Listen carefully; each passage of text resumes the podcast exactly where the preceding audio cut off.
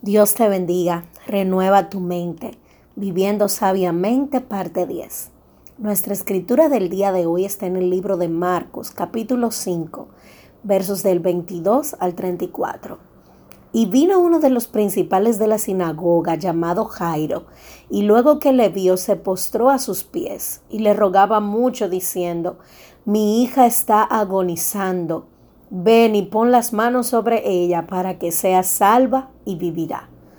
Fue pues con él y le seguía una gran multitud y le apretaban. Pero una mujer que desde hacía doce años padecía de flujo de sangre y había sufrido mucho de muchos médicos y gastado todo lo que tenía y nada había aprovechado, antes le iba peor, cuando oyó hablar de Jesús, vino por detrás entre la multitud y le tocó su manto, porque decía, si tocare tan solamente su manto, seré salva. Y enseguida la fuente de su sangre se secó, y sintió en el cuerpo que estaba sana de aquel azote. Luego Jesús, conociendo en sí mismo el poder que había salido de él, volviéndose a la multitud, dijo, ¿quién ha tocado mis vestidos?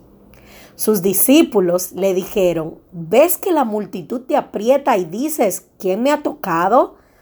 Pero él miraba alrededor para ver quién había hecho esto.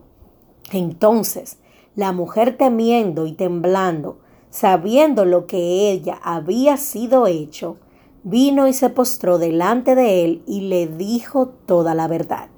Y él le dijo, hija, tu fe te ha hecho salva, ve en paz y queda sana de tu azote. Sé que ha sido un poquito larga la escritura, pero es importante que podamos ver todas las circunstancias que se estaban dando en este momento. Jesús iba a sanar la hija de un alto funcionario de la iglesia, pero una mujer cometió el primer crimen espiritual de la historia. Esta mujer había sacado poder de Jesús sin su permiso.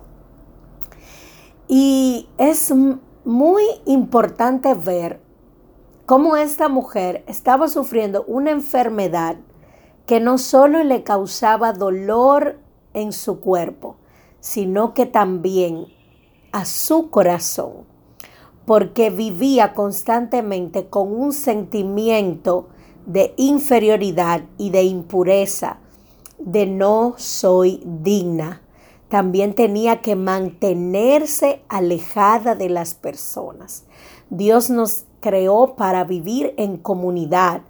O sea que la enfermedad de esta mujer no solamente afectaba su cuerpo, sino también afectaba su corazón.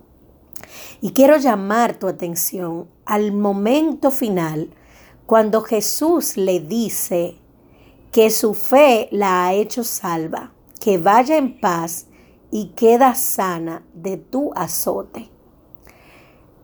Me pregunto, pero ya la mujer había recibido sanidad de, aquel, de aquella enfermedad de flujo de sangre.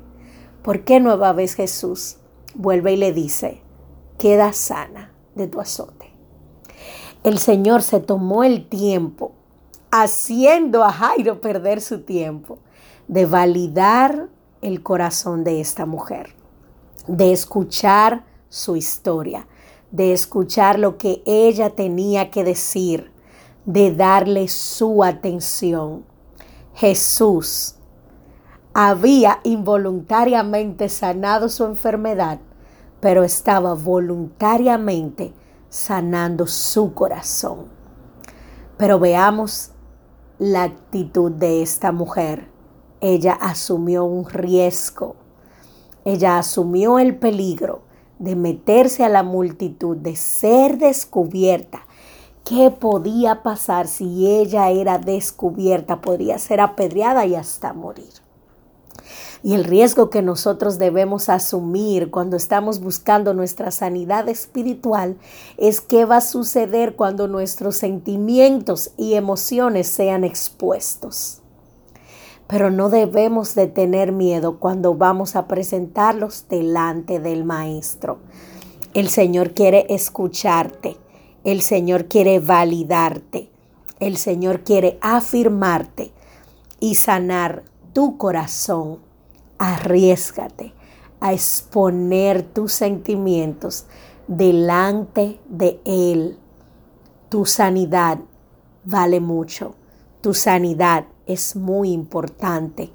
¿Sabías que un corazón enfermo puede traer desánimo, puede debilitar nuestra fe y puede apartarnos un poco del Señor y hasta mucho?